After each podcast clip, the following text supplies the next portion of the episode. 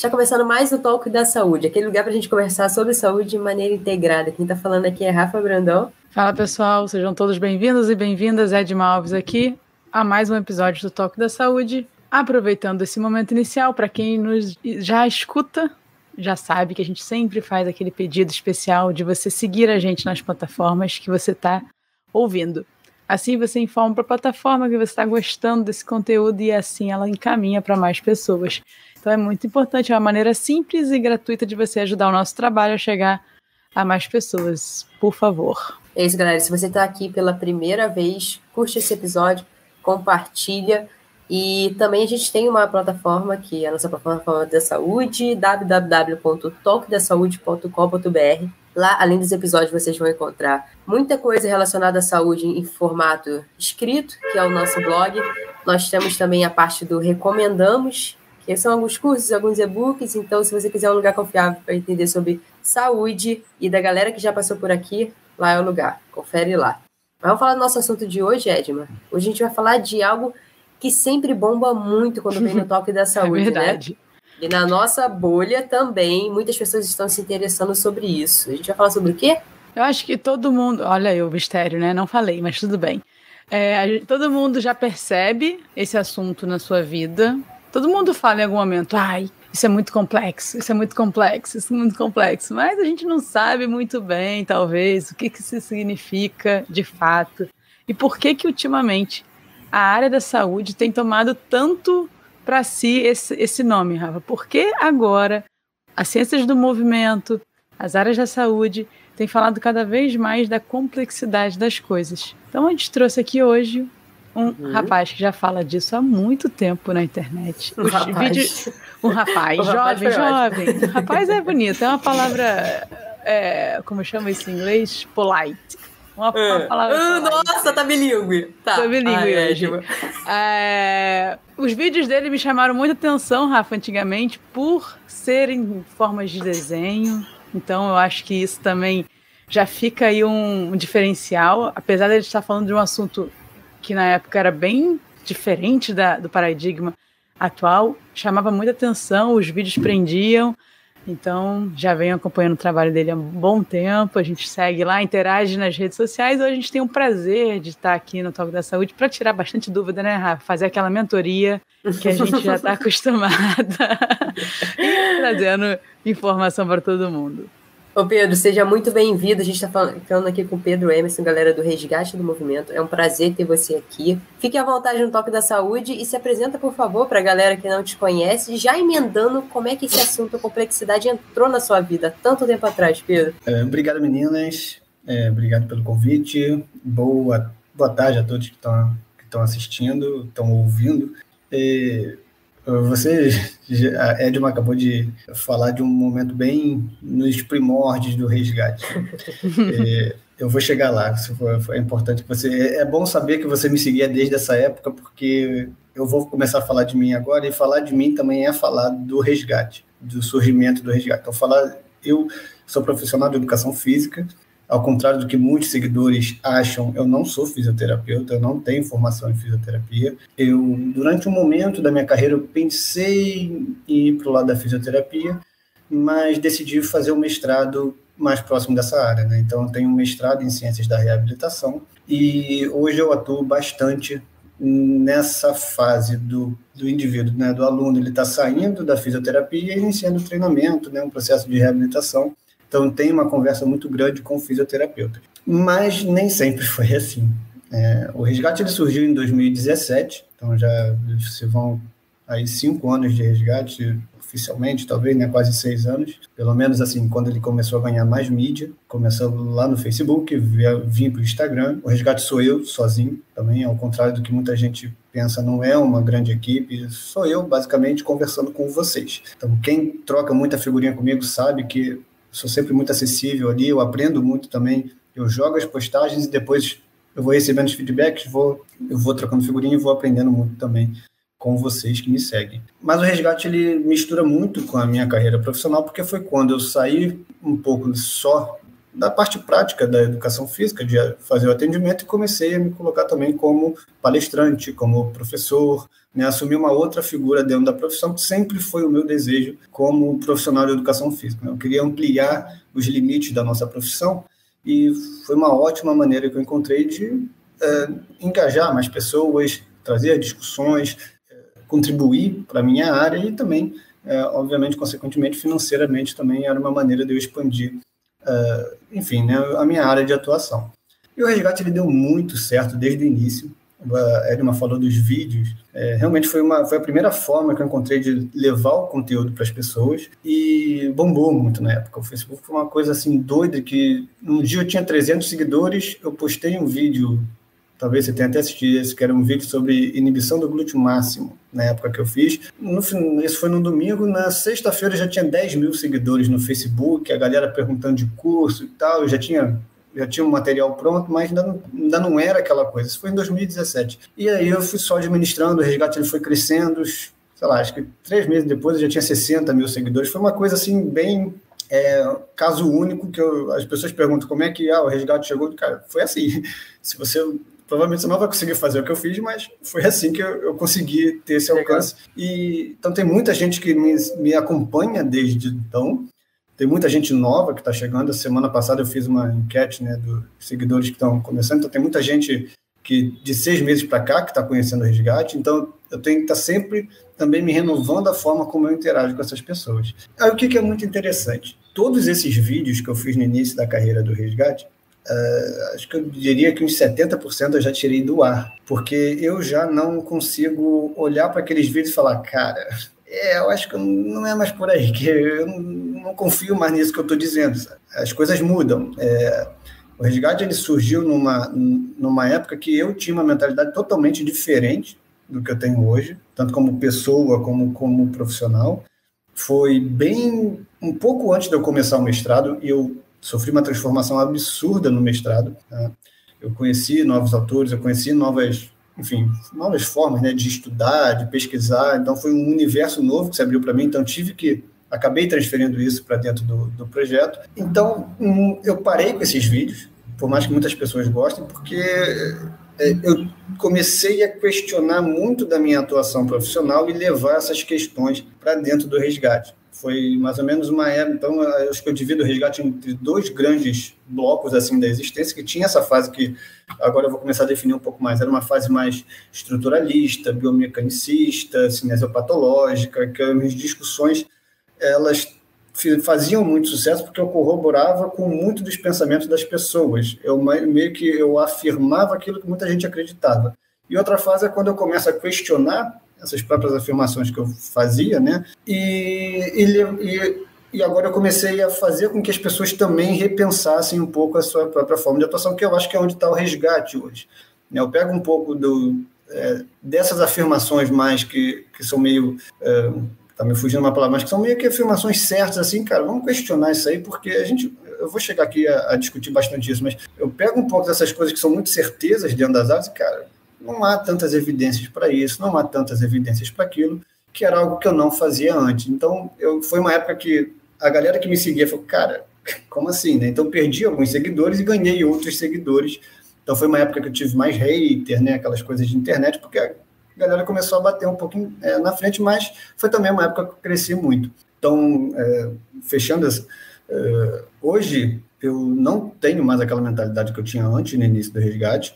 Eu junto e graças ao mestrado, que o mestrado ele é, vou, não vou fazer a propaganda, mas já falando, é o mestrado da Uniswan, que eu fiz com ótimos professores, né? o Tiago Lemos foi um excelente orientador, que me fez uma grande imersão no universo das neurociências do movimento, do controle motor, e eu comecei a absorver tudo isso para a prática. Dentro das ciências do movimento, estava lá os sistemas dinâmicos, os sistemas complexos, que eu tomei gosto de estudar, fez muito sentido para mim. A gente vai discutir isso aqui mais para frente. E hoje, eu, sim, está crescendo muito esse tema e eu tenho certeza e eu quero estar nessa posição de estar fomentando essas discussões, porque eu acho que é para aí que grandes parte da, grande parte das respostas que a gente precisa para a nossa prática, para melhorar o nosso atendimento para o nosso paciente, para o nosso aluno, elas estão. Elas estão nesse universo da complexidade. Você acredita que você saiu então de um lugar onde você colocava, pegava alguma coisa que já estava confirmada pela ciência e só explanava para as pessoas, assim, confirmando que elas já acreditavam, algumas pessoas, obviamente, e saiu de um papel para onde você foi um cara que, falando de um jeito, coloca talvez a pessoa para pensar, alfineta algumas coisas e coloca a atenção dela para algo que elas nunca questionaram? Você considera isso? Mais uma vez, eu aprendi a estudar, a ler artigos e a questionar a ciência. Né? Então, existem muitos autores que corroboram com ah, visões mais estruturalistas, mais é, cinesiopatológicas. Existem muitos autores. Mas quando a gente começa a investigar, a gente começa a indagar e a ler esses estudos né, que corroboram em tese, a gente começa a achar muitas limitações, muitas falhas que levam para cá. Então, esse pensamento ele é, ele é inconclusivo, a gente não pode fazer tantas afirmações como a gente vem fazendo, como a gente aprende na faculdade. Reabilitação de lesões, reabilitação funcional é um universo muito mais amplo do que simplesmente procurar por algo errado e corrigir. É, não há tantas evidências que suportam isso. Então, quando a gente começa a criticar aquilo, a gente meio que, eu meio que entrei num limbo de que então agora eu preciso preencher com então qual é o qual é outra forma de pensar, né? Se aquele tipo de relação que eu fazia, ela é limitada, e eu aceito que ela é limitada, porque eu agora eu entendo é, essa quantidade de autores, que aquilo que eles estão afirmando, eles não têm tanto poder de fazer essas afirmações, é, aí sim, é, eu, eu começo a estudar essas outras áreas, começo a ler outros autores que eles fazem contrapontos muito importantes com aquilo que com aquilo que é o status quo dentro da reabilitação, do treinamento. É, isso é, e é muito importante também, né? Eles começam a pegar essas limitações e, e, e, trazer à tona que, não, olha só, isso aqui realmente não funciona assim, mas a gente pode pensar mais dessa maneira. E aí, dentro dessa maneira, a gente tem o modelo biopsicossocial, a gente tem modelo de ordem multifatorial, e dentro deles a gente consegue encaixar muito bem a complexidade. Então, uhum. sim, é, eu estou nesse ponto agora de, olha só, existem essas limitações, mas a gente pode pensar dessa maneira. Uhum. Eu não vou te dar a resposta de que ah, isso aqui está errado. Não, isso aqui está limitado e você pode pensar dessa maneira. Mas as respostas quem vai encontrar são você com o contexto do seu aluno, do seu paciente, mas você pode pensar dessa maneira. Eu acho que essa liberdade que ela foi fundamental para mim e eu gostaria que mais profissionais conseguissem pensar dessa forma e não ficar amarrado a protocolos, ao exercício correto, ao movimento perfeito, enfim, aquelas coisas que hoje já não tem mais espaço. E agora uma curiosidade total mesmo. Sim. O resgate do movimento quer res... queria resgatar o que em 2017? Por que esse nome em dois... logo em 2017? Talvez hoje ele faça talvez mais sentido, muito mais hoje do Sim. que provavelmente quando você criou. O, o nome ele acabou ficando, né? Ele começou com objetivo e que não é, não, hoje eu não vejo que é um objetivo tão nobre assim, mas ele ficou meio que atemporal, né? Ele conseguiu passar intacto por todas essas mudanças porque ele continua sendo é, o movimento pelo movimento, né? a reabilitação pelo movimento através do movimento. Eu adoro essa, essa forma de pensar. É, e todos os benefícios que o movimento, o exercício, tudo isso, isso, traz. Mas ele veio muito de. Era uma época que eu estava fazendo muitos cursos da área da fisioterapia e tinha muito aquelas questões de, de terapia manual, né? De, das intervenções, dos tratamentos serem puramente terapias, massagens, acupuntura e tal. Cara, a gente precisa incluir o movimento, né? a gente precisa. É, assim, sabe, colocar mais movimento, né? E, e, pouco era discutido nos cursos que eu fazia. Né? Então, o resgate do movimento veio assim, cara, a importância do movimento precisa estar, e hoje continua, né? A minha conotação para o movimento era diferente na época, e hoje ela é, é diferente, mas o nome ainda é muito, é muito atual, assim, não tem, ficou, né? O nome pegou e eu continuo achando excelente o nome. É, é excelente mesmo. Foi uma invenção certeira. Assim como reafirmo o jeito de comunicar, mesmo que reafirmando já conceitos bem estabelecidos na época, o jeito de comunicar que você escolheu da época foi muito também assertivo, chamou muita atenção. Verdade. É, ele era dinâmico, ele era visual, era, ele era. Então, é, foi muito interessante. Parabéns pela obrigado, sacada da época. Obrigado mesmo. Acho que a Rafa, é, que gosta da, da, parte mais da comunicação aqui da dupla. Nossa, achava sensacional. Ela, ela mesmo é o que você falou, tem pessoas te seguindo hoje há seis meses que você vai ter que repetir a mesma informação que você deu há seis meses. mas não importa, ela nunca vai ser a mesma. E a maneira que você escolhe para comunicar ela pode fazer toda a diferença, até às vezes até num seguidor de muitos anos. Que ele fala: caraca, o Pedro me explica isso há quatro anos e eu nunca tinha entendido, ou sei lá, entendi agora muito mais. E, enfim, acho que a comunicação é um. Não, obrigado, obrigado mesmo. Mas assim, dava muito trabalho fazer aquelas animações. Esse foi um dos motivos eu de eu pensava nisso. Eu não tinha filho, eu não era casado, eu tinha mais tempo livre, então eu conseguia fazer, mas cara, hoje eu não consigo ver a vida inteira para fazer um negócio de três minutos. Aí um ponto, por exemplo, você me seguia desde aquela época, então eu tenho assim, eu posso afirmar que alguma transformação, se você continua me seguindo hoje, alguma parte do meu discurso mudou também na sua uhum. forma de pensar. Porque você consegue entender onde eu, as coisas que eu falava na época, e se você ainda né, abre para ver o resgate hoje as coisas que eu falo, é, a transformação, assim, o, o, meu objetivo era esse, assim, é, eu quero mesmo que a transformação ocorra e você venha trazendo as dúvidas, é, perguntando, porque assim eu cresço também, eu continuo apontando. Essa é, essa é a intenção. Vamos entrar um pouco mais no assunto Sim. da sua fase atual, vamos dizer assim. Vamos explorar ela. Quando a gente pensa nesse assunto complexidade, provavelmente a gente tem que abandonar algumas coisas para entrar nesse mundo novo. E aí uma das coisas que mais vem assim de contraponto, vamos dizer assim, é o fato do olhar linear. Eu faço Sim. isso, eu tenho o resultado isso. Se eu fizer aquilo, eu vou ter aquele resultado. Eu acho que esse é um muito difícil para a gente mudar isso. Muito. Por mais que você mostre, explique, a pessoa entenda em outras relações da vida dela, mas no movimento ela, ela sempre acha que é A mais B é igual a B, né? É um exemplo que eles dão. Então, assim, uhum. queria que você citasse exemplos práticos agora para quem está ouvindo. Que, que linearidade era essa que a gente pensava nas ciências do movimento que a gente tem que refletir e se questionar hoje? Então, um dos primeiros passos é entender o modelo vigente, né? Qual é o modelo atual? O modelo biomédico. Bom, então pensa você indo for um consultório médico e você já sabe mais ou menos como é, é o atendimento. Você tá, tem um problema, o médico vai te dar uma solução, vai te prescrever um remédio, vai te pedir alguns exames e vai te dar um diagnóstico. Então pronto. Esse modelo, ele é um modelo vigente há séculos, né, desde que a gente se entende por gente, muito antes da gente nascer. É um modelo que a gente é, que foi exportado para diversas outras áreas, seja na psicologia, é, enfim, no atendimento fisioterapêutico e também na prática do treinamento. O profissional ele é detentor da informação e o aluno ali ele é mero sabe, agente passivo que está simplesmente recebendo informações e formando. Se é um fisioterapeuta, então ele vai atrás de um diagnóstico, o fisioterapeuta vai dar um diagnóstico dentro da área dele, o psicólogo vai dar um diagnóstico dentro da área dele. Então, a gente tem esse modelo vigente biomédico presente. Né? A gente sai da faculdade aprendendo a trazer, a, a, trabalhar com reabilitação funcional, reabilitação de lesões também dentro desse modelo. Agora, levando né, para a nossa área, o modelo cinético patológico nada mais é do que o espelhamento do modelo biomédico para as áreas do movimento, para as áreas da reabilitação principalmente.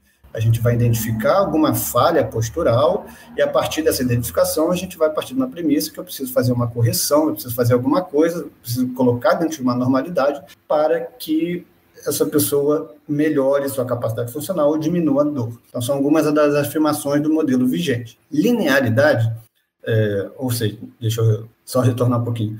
O modelo da complexidade ele faz um contraponto totalmente oposto, ele estaria em outro extremo dessa forma de pensar. Mas a gente precisa entender que complexidade não é uma metodologia, não é um método, não é um. Eu vou fazer um curso de complexidade.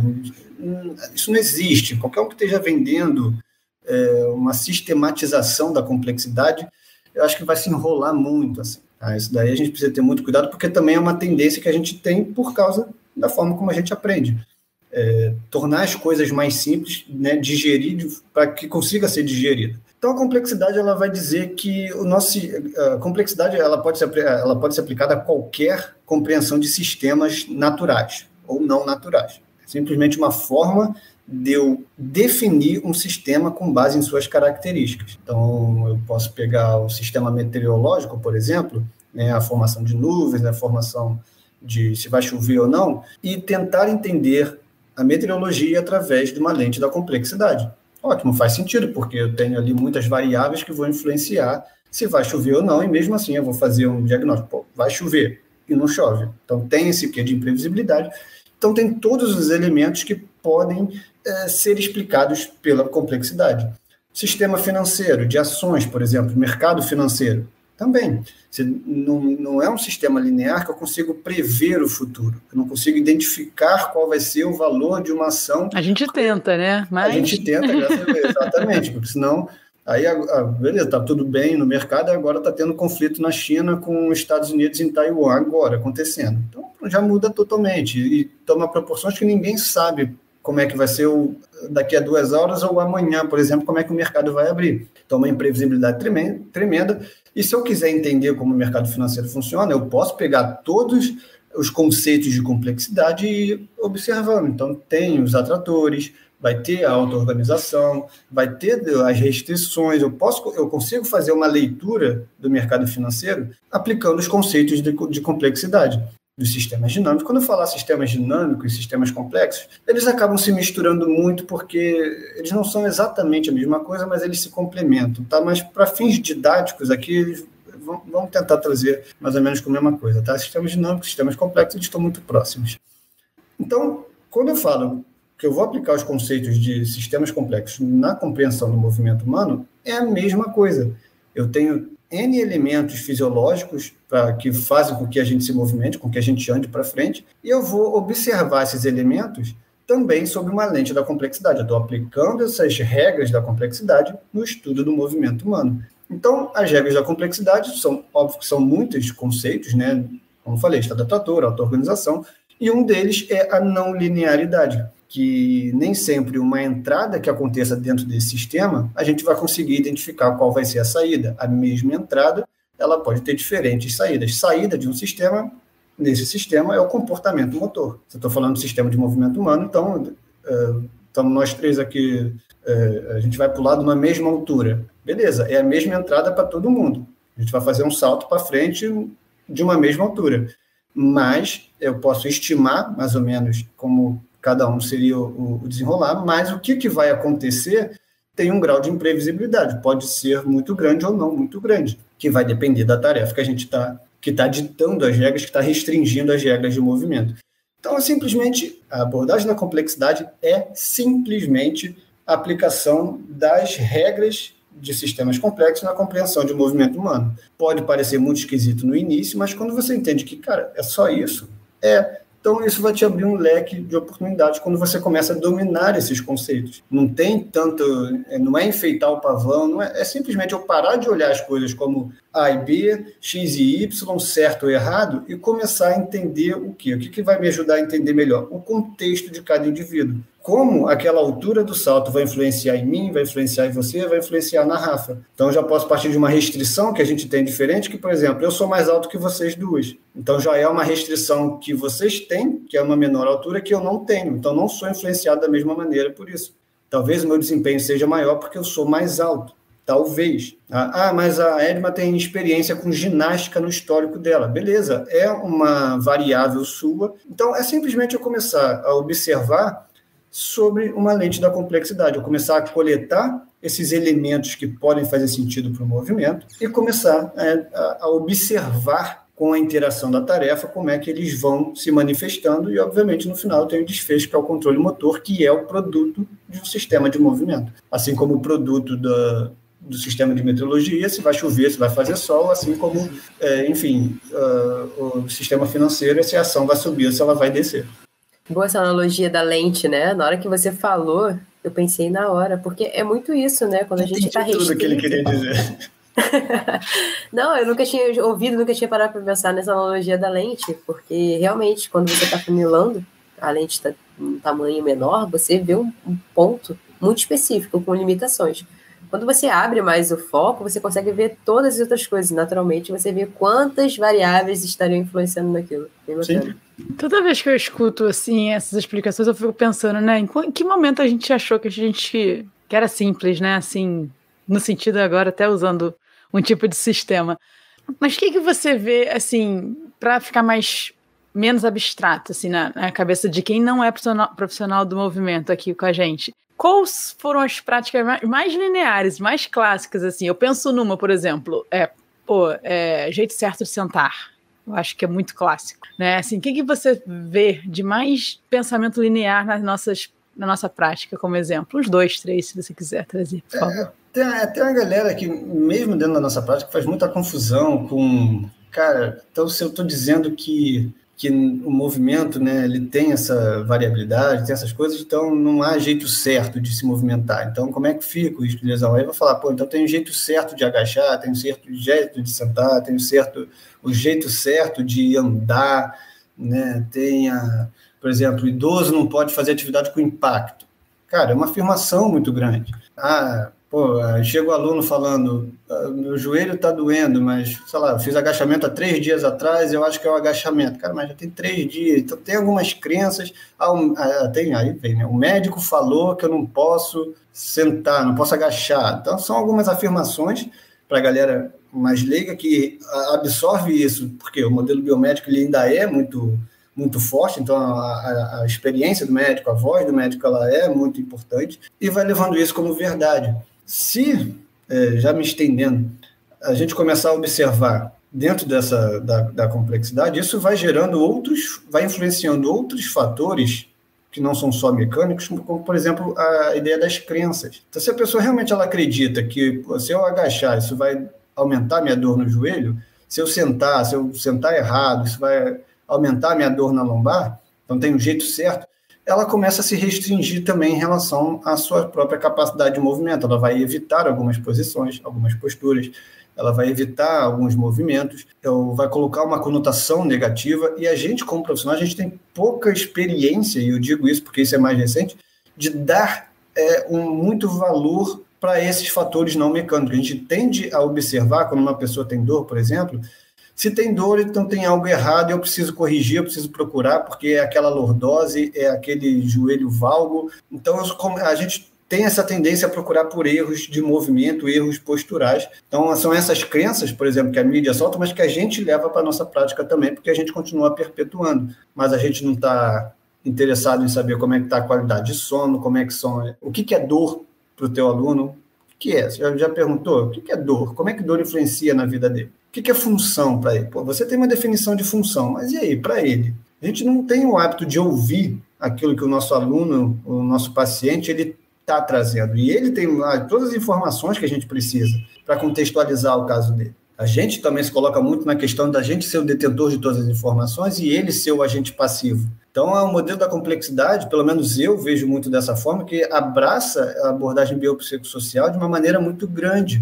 Então a gente começa a colocar o movimento, ele, as questões mecânicas elas são importantes, mas também são tão importantes quanto as, as questões sociais, culturais, psicológicas, todas elas afetivas, todas elas estão ali no mesmo patamar, numa mesma prateleira que podem influenciar um desfecho. Você falou alguma coisa, mas assim, eu acho que eu fui bem além, assim, eu acho que eu já tinha falado que eu, eu, costumo me aprofundar um pouco. Não, foi ótimo, porque a gente vai entrar um pouco nisso, Pedro. Hoje a gente sabe que com essas mudanças atuais, uma delas é trazer realmente esse discurso de modelo biopsicossocial para os profissionais de movimento, né? E o quanto essas variáveis influenciam na nossa prática, como você muito bem disse. Hoje em dia, hoje, o que, a gente tem de variável importante para gerir um possível risco de lesão? É, é, acho que foi a Edma que falou no início, uma questão, acho que eu perdi o. Da complexidade está ganhando bastante Uhum, tá ganhando, uhum. tá, tá, tá, na crista tá da na boca do né? povo. Aquela tá exatamente, né? Todo mundo tá, tá onde o funcional estava 20 anos atrás. Exatamente, né?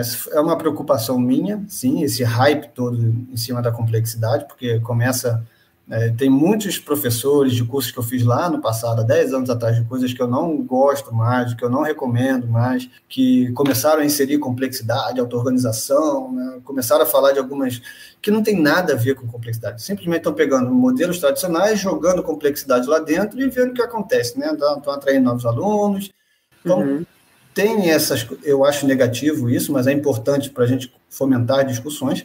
Mas como eu enxergo a complexidade, ela está ganhando tanta é, visibilidade hoje em dia. As pessoas estão começando a entender, sim, as limitações dos, dos, métodos mais tradicionais.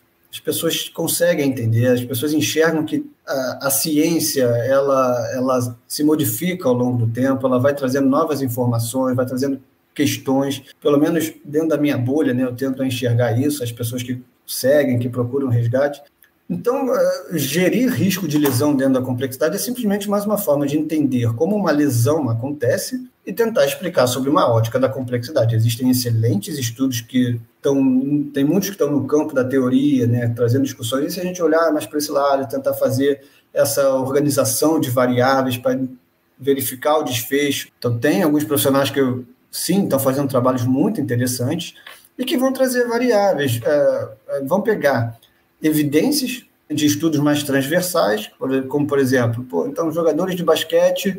É, aqueles que foram verificados que têm um valgo dinâmico naquele teste X, eles têm uma incidência maior de lesão ao longo da temporada, beleza, isso é um dado que vai me apontar que valgo dinâmico pode ser algo que eu vou começar a observar em jogadores de basquete. Mas basquete é um esporte que tem bastante mudança de direção, que tem bastante salto, que tem bastante contato, então a própria regra do esporte ele vai começar a completar esse quebra-cabeça aqui junto com o valgo dinâmico. O basquete também é. Então, por exemplo, atletas São pessoas que, outros... têm um fêmur de um metro de fêmur. É, pode não parecer, eu joguei basquete, então sempre trago, eu sempre trago exemplos do basquete para, é, assim, em algum momento do meu final de carreira ali nos 18, 19 anos, o meu quadril já estava embora, era dor tudo sempre, meu joelho também, né? Tem muito da característica Desculpa. do basquete que assim, totalmente treinado, né? Mas jogando pela faculdade.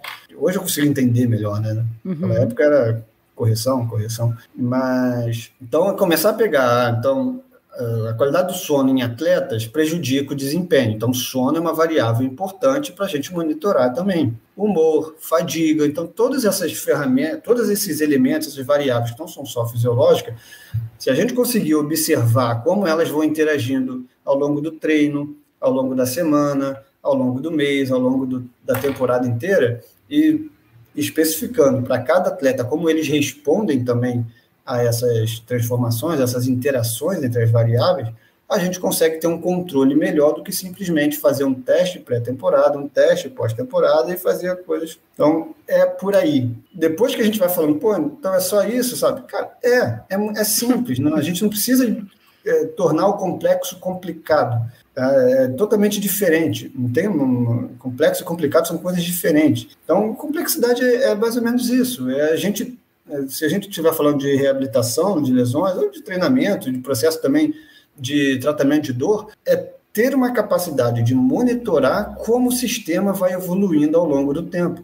É isso. Não adianta eu pegar na segunda-feira e olhar para o céu e falar, cara, o céu está azul na sexta-feira não vai chover. Cara, não existe isso. Eu preciso ver como é que vai monitorar, se vai entrar vento, se vai não sei o quê. Então, é, é por aí. É uma análise contínua, coisa que não faz parte de um modelo biomédico, por exemplo, tradicional, pelo menos. Fala galera, uma pausa aqui no episódio porque temos novidade. Para você que é do Rio de Janeiro ou próximo, estudante ou formado em educação física ou fisioterapia, Provavelmente, se você é assíduo aqui no Toque da Saúde, você sabe que o nosso raciocínio, a nossa prática é muito baseada no raciocínio evolutivo. Então, nós vamos te dar a oportunidade de beber da mesma fonte que a gente bebeu, que é o curso FBA. Está confirmada a turma para o Rio de Janeiro, de 2 a 5 de novembro de 2022. E claro, o Toque da Saúde tem cupom.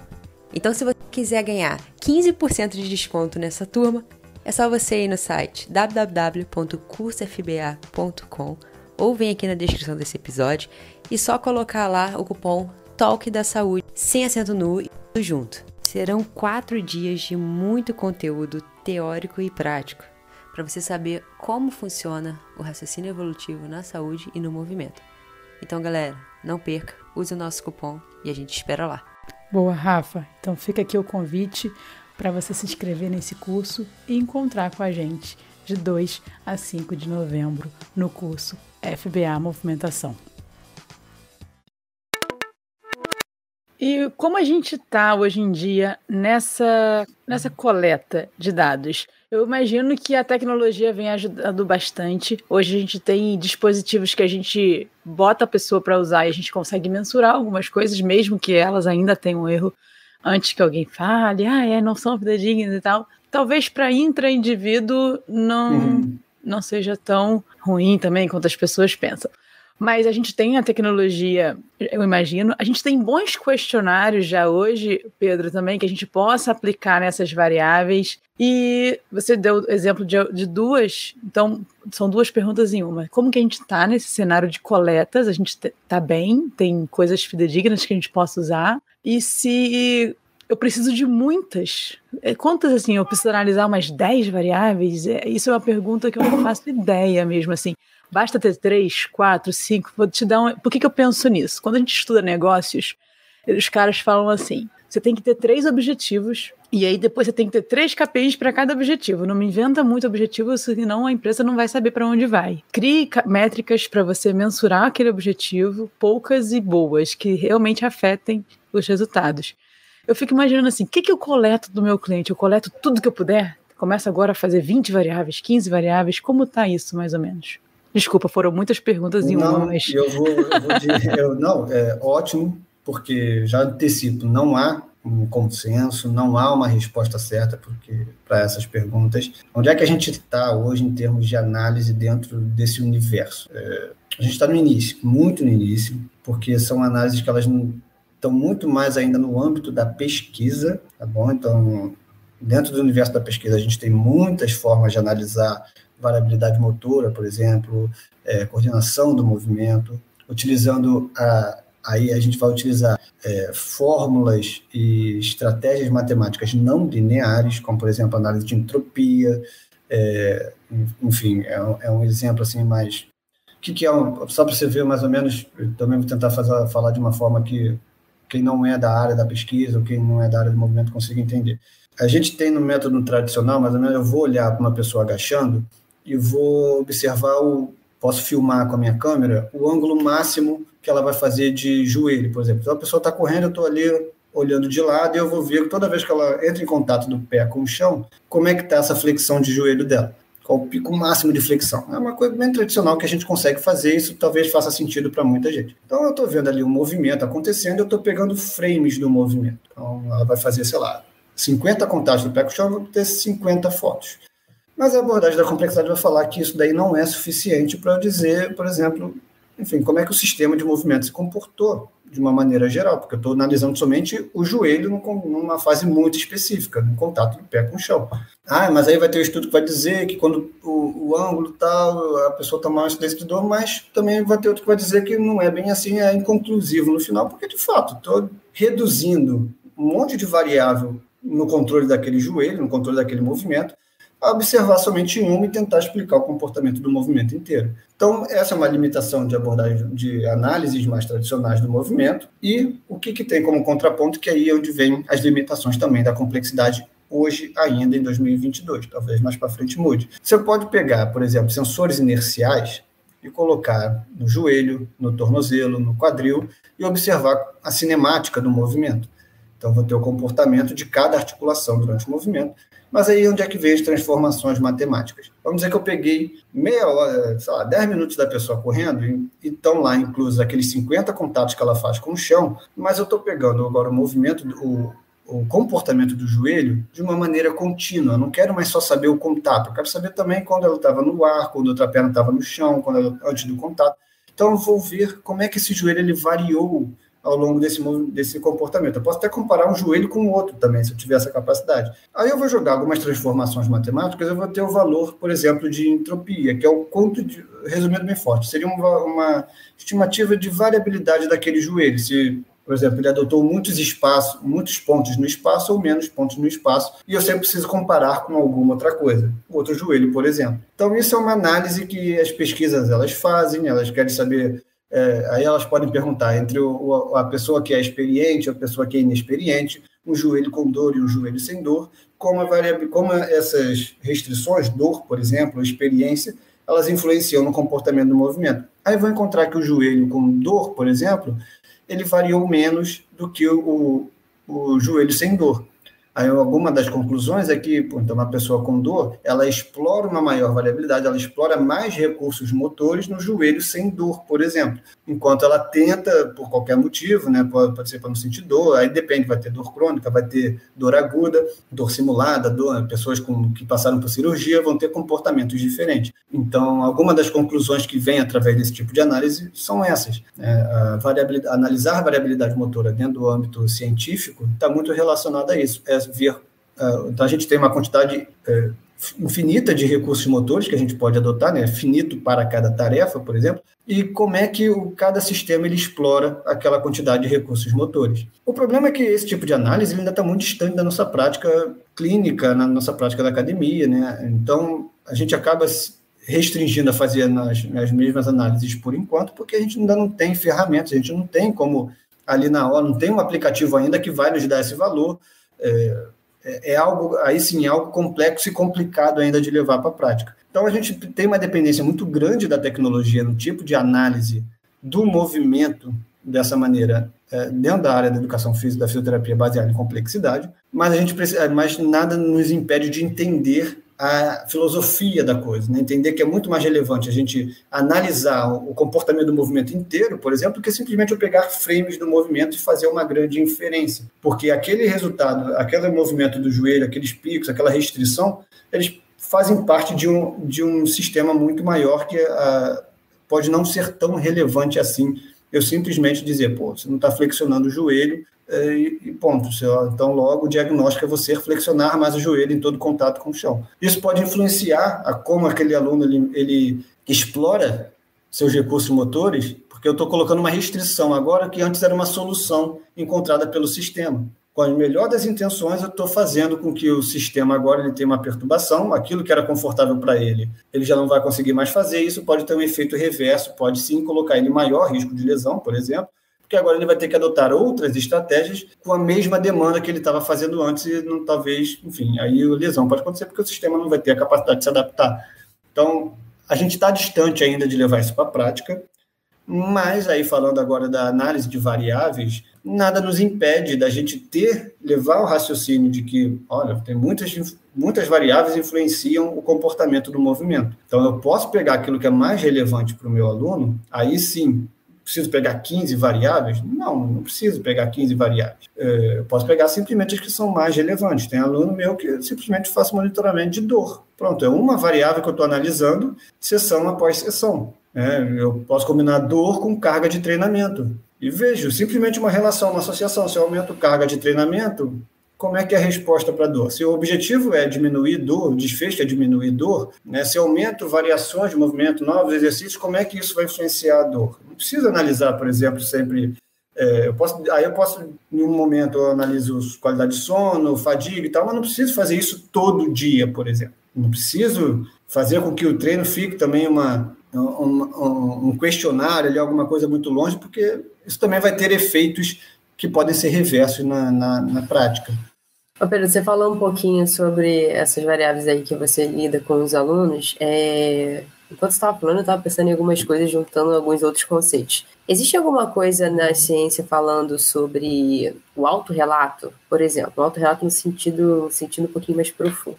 A gente sabe quando, falando de mudança de comportamento, falando de aderência, a gente sabe o quanto a autonomia ela é importante. A autonomia que eu digo é aquela pessoa estar participando daquele processo ativamente. Com relação a essa coleta de dados, existe alguma coisa medindo, falando sobre a diferença entre você questionar um aluno e ele te dizer como está a dor, do que ele sozinho começar a pensar sobre a dor dele e ele relatar isso? Cara, existe. Uhum. Existe muito. Uh, a gente entender o nosso papel como formador de opinião é fundamental na nossa prática para trazer modificações profundas. Eu vou responder isso dando alguns exemplos também um pouco como é que eu conduzo a minha prática e também como é que eu, eu vejo o movimento e a prática regular de exercício físico como sendo fundamental para, cara, não tem como controlar muitas variáveis, mas ou, ou escolher variáveis específicas, mas eu sei que atividade física regular é muito importante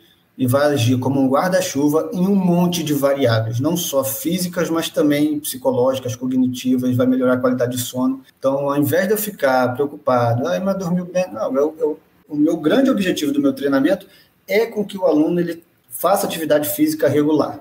Ele tenha autonomia, ele aprenda a gostar, caso ele não goste, de fazer atividade física e mantenha esse tipo de comportamento. Óbvio que não é algo fácil para a maioria das pessoas, né? principalmente quem não gosta de fazer atividade física, mas uh, o meu grande objetivo é dar essa autonomia para a pessoa. Aí sim, eu preciso para isso, como recurso, é trazer, deixar que o aluno ele seja um, tirar a passividade dele e torná-lo mais ativo dentro das decisões da sua própria prática de atividade física. Então, eu começo a fazer questões como como é que você quer fazer o exercício hoje? Posso te dar algumas opções, ele vai escolher como quer fazer, qual que você prefere, porque eu sei que no final das contas todos, muitos exercícios podem ter o mesmo fim. Né? E se eu estiver pensando ainda mais nessa questão de aderência, é muito importante para uma pessoa com dor e não tem histórico de atividade física, uma pessoa que é sedentária, que primeiro, antes de qualquer coisa, de qualquer correção, que ela se torne mais ativa, certo? E observar como isso influencia a dor. É, e também depois observar como está a qualidade de sono e tal.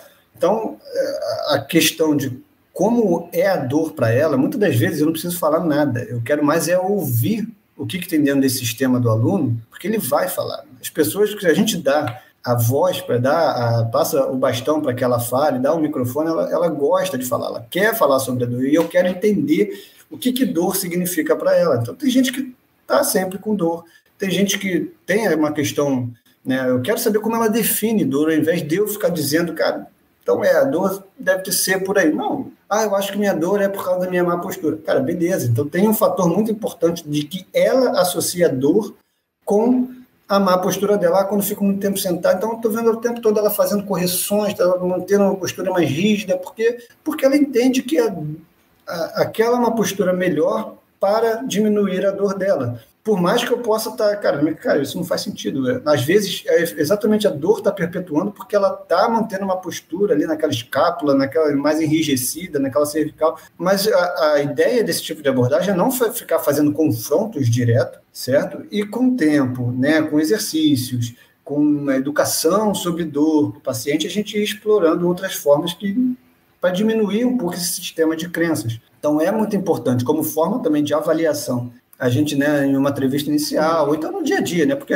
só a entrevista inicial ela não é suficiente, mas no dia a dia, conversando, a gente vai entendendo mais ou menos, e, vai entendendo como interpretar o aluno, o paciente, suas, enfim, uh, as suas crenças, a gente, a gente conseguir ganhar capacidade de fazer esse tipo de leitura e não influenciar, não agir diretamente, mas sim. Então, pô, beleza, se ela tá assim, cara, talvez esse exercício aqui possa quebrar um pouco essa rigidez, esse exercício aqui pode trazer esse tipo de benefício, mudar um pouco essa postura, então, pô, se ela tá muito prestando atenção na postura, né, um foco muito interno na postura, e, pô, realmente, a dor é algo que leva o foco interno muito forte, eu, pô, eu preciso começar a tirar esse foco interno, eu não vou ficar falando para ela que, cara, pô, esse negócio de postura não tem nada a ver, pô, pá, não, eu tô Entrar em confronto direto com criança não é uma estratégia interessante, mas eu posso bolar estratégias que vão fazer com que ela preste mais atenção na tarefa, que ela vai fazer um movimento que ela achava que não conseguia fazer sem perceber, né? É quebrar as expectativas para gerar realmente, cara. E isso tudo está relacionado com também diminuição de dor no longo prazo. Não é só o movimento em si, mas essa ganho de autonomia, é, o ganho da capacidade, é a quebra de expectativas né, uhum. positivas. Uhum. Pô, não consegui, agora consigo. Complexo, né? É complexo, né? é complexo, de fato. É... Mas porque é, não adianta. É. O problema é que a gente tenta uhum. simplificar o que tem por natureza ser complexo. Com certeza. Não, Eu digo isso é. também por, porque, assim, num processo de educação, você tem que começar a, a realmente questionar as pessoas para que elas vejam aquilo fazendo sentido nela, porque tem muito mais chance de dar certo do que você impor alguma coisa. A gente está batendo de frente com algo que já é muito enraizado na nossa, na nossa sociedade, algumas coisas, algumas crenças, e também nos profissionais da saúde, né? Então, Sim. por isso que eu te perguntei isso. Qual, qual seria o movimento, a, o melhor movimento, melhor que eu digo assim, é, que geral, realmente tem na ciência vendo que vai surtir um efeito melhor. Como você disse, é, essa, a pessoa fazer parte do processo, a pessoa refletir, ela começar a encontrar as verdades e muito entre aspas dela, o que faz sentido para ela, que naturalmente ela começa a questionar outras coisas na vida, Sim. no trabalho, porque você disse para a gente muito bem que complexidade está em tudo, né? Não só na ciência de movimento. Sim, e entender que a gente está trabalhando com um sistema que ele é imprevisível, então é, muitas vezes aquilo que a gente espera um desfecho ele pode não acontecer, que dor é um fenômeno complexo, lesão é um fenômeno complexo, então a gente precisa aceitar, e também é algo a gente precisa aceitar como profissional que vão ter altos e baixos, né? É, nem, nem se entusiasmar muito quando tem uma melhora muito grande espontânea, porque pode ter uma regressão à média, e também nem se assustar muito quando pô, passou o exercício, não sei o que, teve uma piora aqui tal, o aluno não conseguiu levantar, não conseguiu andar, mas também tem uma regressão à média, entender que dor funciona e age, né? A gente tem, é, eu digo que o profissional, ele tende a ter medo da dor, ele começa a colocar dor como sendo um problema dentro do sistema, algo que um sinal de que tem algo que precisa ser corrigido, que o sistema está com um problema, que está defeituoso. Cara, não, dor é uma resposta natural do sistema. O problema da dor é quando ela persiste durante muito tempo, mas ainda assim é um fenômeno natural. A dor crônica ela é um fenômeno natural, que a gente vai ter uma abordagem diferente da dor aguda, que coisa para outra outra conversa, mas entender como é que dor funciona, né, a neurociência da dor, hoje para o profissional que trabalha com movimento, eu acho que é fundamental. Eu acho que não tem como escapar, até para a gente passar essa informação para o aluno sem gerar nocebo, sem gerar mais demanda para o sistema dele, sem gerar mais medo do movimento, sem gerar mais medo de posturas erradas. Uhum. Porque Sim. com é. certeza ele vai abrir o jornal e vai ter, cara, pô, saiu aqui no GE que eu não posso correr. Pronto. Yeah. É. Ou ele vai numa exposição, né, Pedro, e vê lá Exato. a jeito certo de levantar. Aí vai me perguntar qual o tênis correto. Eu, cara. o melhor você acha, cara? Não adianta, não tem tênis. Ó, eu já acho complexo coletar dados. Aí a Rafa vem e complex e complexiza, sei lá, o jeito de coletar dados. Aí, com, é, Rafaela, realmente, muito. Mas você me fez pensar, Rafa, na importância de trazer o cliente, o paciente, na escolha do que a gente vai mensurar, né? Uhum. Pô, você está me falando que está dormindo muito mal. O que, que você que topa, então, por três meses a gente fazer uma análise de mensurar a qualidade do seu sono e tal? Vamos ver se tem alguma coisa e tal. É muito importante trazer ele para esse processo. E eu tô a louca do dado, né? Quem, quem acompanha a gente aqui sabe que eu tenho estudado um pouco mais disso. Mas, Pedro, quando a gente veio com esse assunto, complexidade, vem uma outra palavrinha grudadinha nela, que tá andando assim de agarrado, mãos juntas, que é a variabilidade. Também tem sido muito falado. E um, uma das coisas que eu gosto de analisar os dados, principalmente coisas muito do passado, coisas antigas que vira e mexe, eu pego para olhar, botar num gráfico diferente, mudo para ver se me dá algum insight, mas só com os dados eu consigo ter essa noção assim, hum. né? De, olha, pô, essa época aqui estava muito alta, essa época estava muito baixa. A gente confia demais na nossa memória. É, e a gente não deveria confiar tanto. Então, vem aqui, fica aqui o meu jabá para coleta de dados.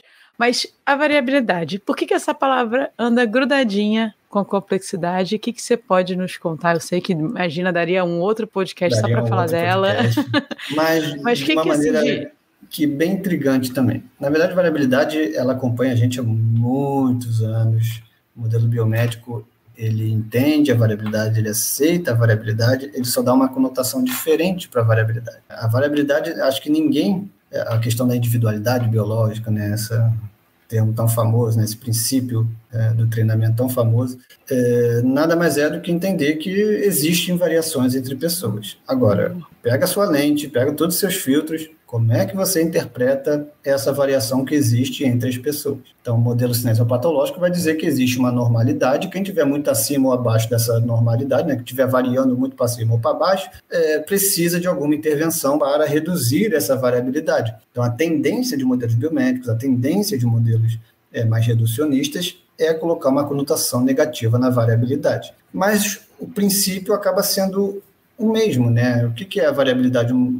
Vamos dizer, a variabilidade está em diversos aspectos do movimento. Pode ser tanto na variabilidade de resultado, que é o desempenho, né? Eu consigo mensurar aqui os nossos saltos lá no início, quem saltou mais ou menos, a gente vai ver que vai ter variabilidade entre nós três, e também na forma como a gente salta. Então, eu posso fazer talvez um, uma estratégia mais apoiada no quadril, né, para fazer um salto, vocês podem fazer mais ah, no, no, no sei lá, no joelho, enfim, existem várias maneiras de saltar, e se cada um de nós adota uma, uma variação dessas maneiras, a gente já tem pelo menos três variações, e a variabilidade motor é isso. Tá? Então, a ideia é que a gente tem muitos recursos dentro do nosso sistema, e dependendo das condições da tarefa, é, é como a gente consegue explorar essa variabilidade, esses recursos. Então, existe um fenômeno que é, o nosso sistema ele não controla diretamente quais são os recursos que a gente vai utilizar, a gente não tem, a neurociência ela vai trazer que a gente não tem armazenado como um computador qual é a estratégia que eu vou utilizar para saltar a cada repetição, isso não é assim que funciona,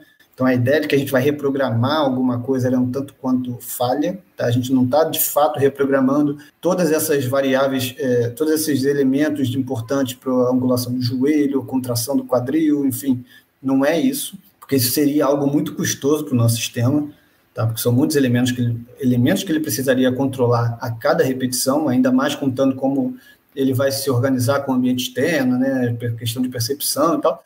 Então, não é assim.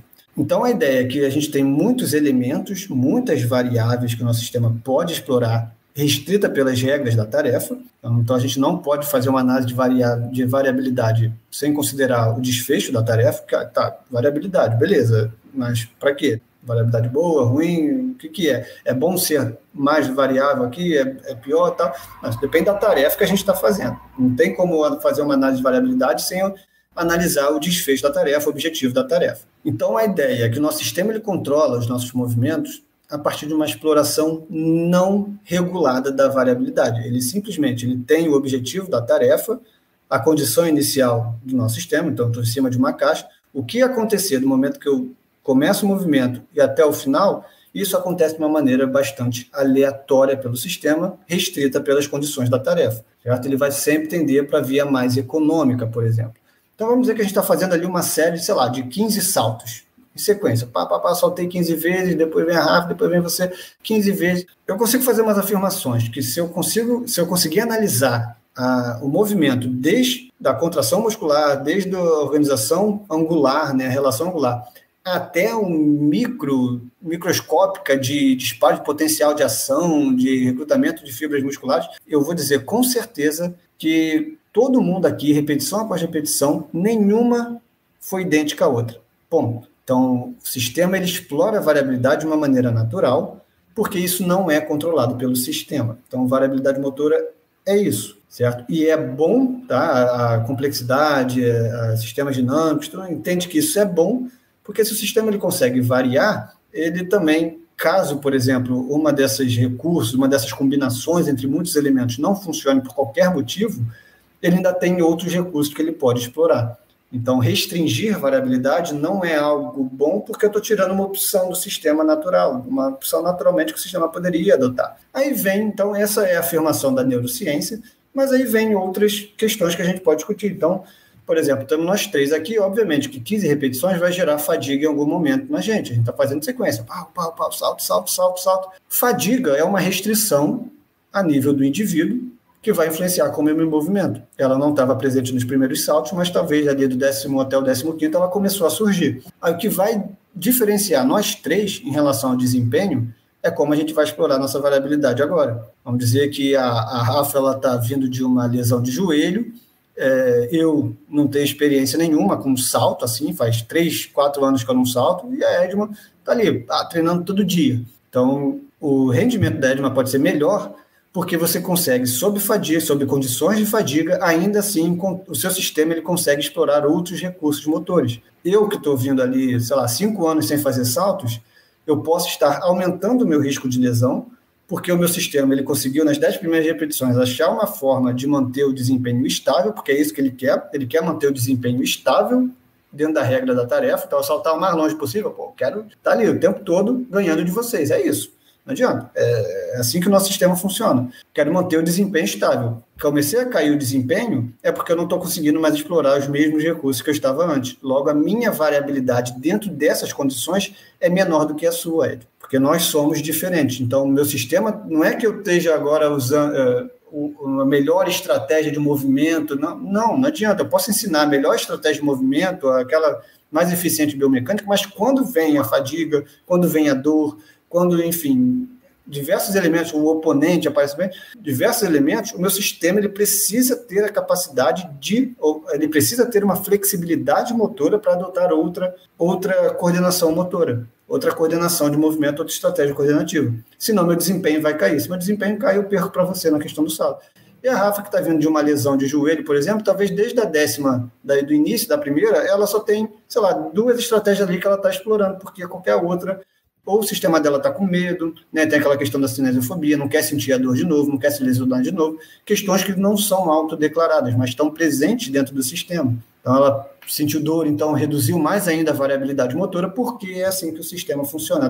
Tem uma questão muito de autopreservação, naturalmente explicável, ele não vai querer expor tantos elementos, o custo-benefício não vale a pena para ele. Então, variabilidade ela precisa ser analisada com uma tarefa muito clara, né, o desfecho da tarefa, qual é o objetivo da tarefa, e também como é, ao longo da tarefa. Então, pronto, entrou a fadiga, entrou dor, entrou lesão, tem histórico de lesão, a gente vai fazer uma análise diferente. É por isso que não tem uma, uma questão muito de certo ou errado, porque é contextual. E o contexto ele é dinâmico. Daí que vem a ideia da gente poder usar. O contexto ele é dinâmico, ele muda. E é muito comum a gente, quando lida com algum assunto novo, é, ser muito direcionado para questões de alto rendimento, de esporte, né? Isso tudo que você está falando se encaixa também para uma pessoa, por exemplo, que queira qualidade de vida. Total. Na verdade, todas as pesquisas elas começam no meio esportivo Aí a gente vem pegando a rebarba na reabilitação, na fisioterapia, na qualidade de vida, que acaba simplificando muito mais, porque não existe nada mais complexo do que a gente faz hoje em dia do que o meio esportivo. Então, se a gente consegue ter respostas lá, obviamente que eu traduzi tudo aquilo para o Zé, que está ali com 80 anos, né, uhum. né, com dificuldade de andar na escada, é, é muito mais fácil fazer, é, aplicar esses conceitos nele do que, sei lá, no Messi, né, no Cristiano Ronaldo, que está no supra-sumo da complexidade. Qualquer redução de desempenho no Messi eu vou ser muito mais cobrada do que Exatamente. se eu reduzir um pouquinho é. a, a, o desempenho do seu Zé. O grau de complexidade no Zé é muito menor. Tá? O que, que é o grau de complexidade? Uh, o grau de imprevisibilidade dentro do sistema ele é menor. Então, a complexidade ela é menor. A gente pode ter um pouco desse discurso. É uma forma da gente uh, da gente interpretar também essas, é, é, esses conceitos. Só, Pedro, uma dúvida que eu não sei se eu entendi na sua uhum. fala. E aí você disse que é, restringir alguma variabilidade pode não ser tão bom porque, poxa, o sistema ele tem que ser explorado, usado, mas isso acaba sendo às vezes intencional e pode ser intencional pelo profissional, certo? Sim, é, a, a tradução, na verdade, restrição é porque falta uma palavra melhor para constraint. Uhum. Constraint seria o termo original do inglês, que seria de fato alguma coisa que limita, tá? mas aí se a gente for jogar no Google Tradutor, está relacionado à restrição, mas aí quando a gente traz para restrição, a gente tende a colocar uma, uma conotação negativa na palavra. Então, constraint seria o termo melhor, mas hum, por falta de tradução eu uso restrição. Restrição é, não é necessariamente ruim, eu posso restringir variabilidade para guiar um sistema a encontrar uma solução motora que eu acho melhor, por exemplo. E existe toda uma abordagem de aprendizagem baseada nisso, que é a abordagem baseada em restrições, ou Constraint-Led Approach, que tem todos esses conceitos, da gente criar, por exemplo, um cenário, um ambiente, uma, um desenho ali de exercício, que as únicas soluções motoras disponíveis para o aluno, caso ele chegue no objetivo, é utilizar determinada estratégia de movimento. Isso é totalmente válido. Eu estou restringindo para quê? Para aumentar a variabilidade depois. Vamos dizer que a Rafa, com o histórico de lesão dela, ela não consegue fazer determinado movimento, ela sempre usa o mesmo recurso. Então, eu vou criar um desenho de exercício que é a única, se para ela solucionar aquele exercício, ela vai precisar adotar outra estratégia de movimento. E não vai ser declarada, eu não vou falar, porra, faz assim dessa forma. Não, eu quero que o sistema também desenvolva a capacidade Aí que eu acho muito interessante essa abordagem. Eu quero que o sistema dela se torne mais proficiente em encontrar soluções motoras. Isso é autonomia de movimento. Não é ter sempre alguém dizendo que vai fazer. Não. Para mim, a melhor das condições é que ela continue tendo a capacidade de encontrar soluções motoras. Perfeito. Edma, alguma dúvida mais? É, porque eu ficaria aqui até, ó. É. Cinco horas isso aí é mentoria, por isso que ele tem discursos rápidos, que isso aí é mentoria para mais de hora. Mas eu sou super satispeita. Por... É, é papo é longo. É né? papo é, longo. É um muito bom. Acho que ele tá tem que ser trazido bom. com calma para as pessoas. Pode trazer é. só para falar de variabilidade motora.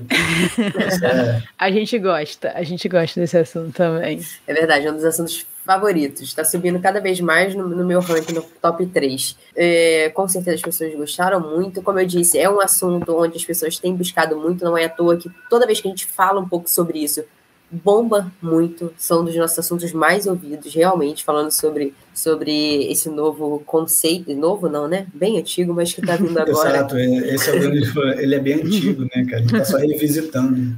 É, as pessoas realmente estão tomando, é, estão entendendo um pouco mais agora. Então a gente queria muito te agradecer e a gente vai entrar agora, Pedro, numas perguntas que a gente faz para todos os convidados aqui do Top da Saúde, tá? E óbvio Sim. que muitas delas são bem complexas. a primeira já é logo de cara, é o que é saúde para você? A saúde para mim, é, aí eu vou dizer, é, porque é para mim, né? Não é a ideia que eu quero. Sim, claro. Colocar como Sim. um conceito de que. Pedro, pessoa física. Para mim, né? Isso, pessoa é, física. Cara, hoje, eu, hoje é um momento que eu estou me sentindo bem saudável, porque eu voltei a fazer atividade física da maneira como eu gostaria. Né? Eu estou com 34, vou fazer 35 mês que vem. Se eu conseguir chegar aos 40 como eu estou hoje, eu já estou muito satisfeito, assim. Então, zero dor, zero problemas, né, zerado de lesão, é, me sentindo saudável, acho que estou me sentindo saudável, isso para mim é, é, muito positivo. Estou fazendo atividade física regular, já tenho pelo menos uns dois meses e da maneira como eu gostaria. Mas em 2020, no meio da pandemia, cara, foi o pior ano da minha vida de sedentário, de é, dores e tal. Não conseguia fazer atividade física, estava me gerando estresse e tal. Então, se eu conseguir chegar aos 40 como eu estou hoje, não como eu estava dois anos atrás, é, cara, ótimo, estou saudável, estou satisfeito a beça. Então, eu acho que saúde é ter essa consciência de que você está se sentindo saudável. Certo? Não é simplesmente algo, um estigma, uma coisa assim de um rótulo de como você deve ser. Estou me sentindo saudável, isso é saúde para mim. E uma experiência inesquecível. Ser pai. Ser pai. Vocês têm filho? Não, por isso que eu estou curiosa. Então, é meio que só vou entender quando tem filho. o quanto é inesquecível. É difícil explicar para quem não tem, porque é, é algo único, assim, é, é, surpreendente, é uma aprendizagem diária, é uma montanha russa de emoções, né? De você erra muito, você aprende com seus erros, você se arrepende muito, você fica muito feliz, você fica muito orgulhoso. É, não tem monotonia, é uma parte minha, né, uma herança genética que está ali no mundo, sabe? É como se fosse um. É uma parte minha que eu soltei no mundo e eu tenho que cuidar disso agora, sabe? Então é uma experiência única. Imagino. Recomendo a todos passarem, mas é, não é fácil, né? Com moderação. Esteja preparado. Com moderação, é. Estejam preparados, assim. Ou melhor, vocês nunca vão estar pelo preparados. Esse é, o problema. Ninguém, nunca tá, ninguém nunca está preparado. Na real, ninguém nunca está preparado. É verdade. E agora imagina que você pode escolher uma pessoa, aquela pessoa que você sempre quis conversar, perguntar algumas coisas, para dar uma caminhada. Quem seria e por quê? Eu nunca fui bom nesse tipo de pergunta. Eu nunca fui bom nesse tipo de pergunta. Eu sempre achei elas muito profundas e eu ficava pensando, caraca, Marquinhos... Oh, você, peraí, você não considera um cara profundo? Não, mas esse tipo de ah, pergunta tá. eu acho, caraca, maluco, eu, eu, quem? Quem, sabe? Porque eu tenho muita dificuldade de algum tipo de idolatria, assim. Eu tenho muita dificuldade de, cara, ser fã de alguém, uma coisa assim. Então, uhum. eu costumo admirar muitas pessoas que têm histórico de superação. Pode ser esportista, pode ser músicos, pode Legal. ser... Então, por exemplo, é, acaba ficando, porque sempre acaba ficando muito clichê, mas se eu pegar Michael Jordan, por exemplo, que tem um histórico de superação, seria alguém que, pô, eu, eu não queria nem falar nada, mas só ouvir. Mas tem muitos esportistas que entrariam nisso também, uhum. sabe? É, tem, mas essa pessoa seria então no esporte? Não necessariamente. É, histórias de superação elas tendem a me motivar. É, tem um cantor, o James Arthur, não sei se vocês conhecem, mas ele não participou desses British, British é, esses programas de auditório. O uhum. American Got Talent tem o, a versão inglesa. Isso foi, sei lá, em 2009. E eu acompanhei desde o início, sabe? Pô, o cara, o cara hoje está estourando aí, tá, mas eu, eu vi desde o início onde ele começou, lá no porão e tal.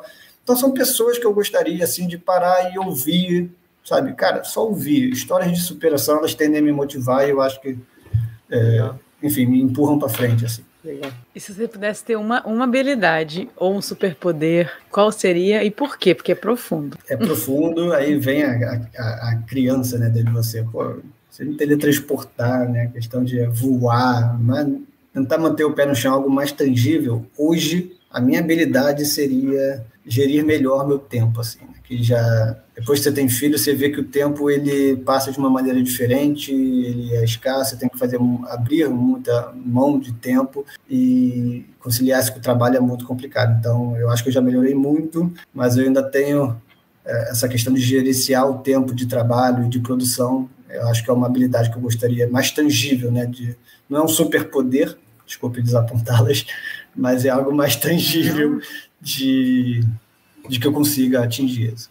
Uhum. Já tiveram aqui falando que para passar mais devagar, mas era isso que você queria fazer? Passar mais devagar Cara, ou aumentar? Não queria passar mais devagar, não. Né? Os primeiros três meses de paternidade já foram muito devagar, mano. Mais devagar não quero, não. Só quero. Só administrar, né? Eu quero, tá passando rápido agora e eu quero pegar esse trem em movimento, sabe? Entrar no ritmo, porque eu ainda estou um pouco mais devagar. Ou então a gente aí, com essa resposta, que a gente agradece mais ainda, né, Rafa? O tempo dele aqui com a gente. É verdade. De estar aqui com a gente compartilhando ah, seu conhecimento. Ótimo. Muito obrigada mesmo. E a galera que já deve estar em cólicas, que você falou, muitas pessoas que te conhecem tem, sabe que você tem curso. Para quem não conhece, você tem uns cursos maravilhosos. Inclusive, eu já fiz um. Recomendo, galera. Onde é que a gente te encontra? E tem algum curso aí? A gente vai ao ar agora. Nós estamos no final de agosto. Tem alguma entrevista? Na verdade, eu acabei de finalizar o lançamento de um curso agora em julho. Tá? Foi a primeira turma do curso Fora do Padrão, que é um projeto novo que eu estava um ano fazendo, que aí eu ensino também como monitorar sistemas complexos, eu apresento a planilha de monitoramento, é, que é altamente versátil para vários profissionais, tem uma, algumas sugestões de como a gente pode criar exercícios dentro dessa, dessa lógica, né, dentro desse, desse filtro. E, então, acabei de finalizar a primeira turma. A ideia é que eu abra mais uma turma até o final do ano, mas tem algumas aulas ainda que eu preciso entregar para gravar e tal. E, enfim, foi um enorme prazer, principalmente porque eu parei de fazer as aulas, o curso presencial por causa da pandemia, ainda pretendo retornar em algum momento no que vem. Então, esse curso online, ele todo o meu conhecimento sobre sistemas complexos, sistemas dinâmicos na prática, na avaliação, como é que eu conduzo na minha, na minha rotina, ele está dentro desse curso. Então, gostei muito da, da turma que se formou. E agora o resgate, né, vocês podem me encontrar no melhor canal é o Instagram do Resgate do Movimento, arroba Resgate do Movimento. Lá vocês falam direto comigo na DM, eu sempre respondo quando posso, mas tendo sempre a responder. E agora estou desenvolvendo um sistema de assinatura, um serviço de assinatura por resgate, tá? que todos esses artigos que eu, que eu leio, que eu organizo, que eu disponibilizo no Instagram, eles vão estar catalogados de uma, de uma forma é, digerível, Tá? Tentei, vou tentar, estou tentando fazer algumas traduções dos principais artigos, colocando os principais pontos, a importância deles, para a galera que gosta de estudar, que quer trilhar seu próprio caminho. Todas as lives que eu vou fazer nesse período, também elas vão estar disponíveis para a galera assistir depois. Alguns encontros, mais ou menos como esse aqui, por exemplo, que são verdadeiras aulas, né, trocas de experiência, também vão estar dentro desse serviço de assinatura, que vai ser pioneiro no resgate, eu ainda não fiz isso. Então, estou com o pessoal da Hotmart trabalhando em cima uhum. disso, eles estão me assessorando bem. Vai vir um produto bem legal aí até legal. o final tem uma previsão? Final do ano? É, final do ano, eu gostaria muito que início de outubro, final de setembro, eu já tivesse uma primeira versão desse. Aí vem o superpoder do tempo.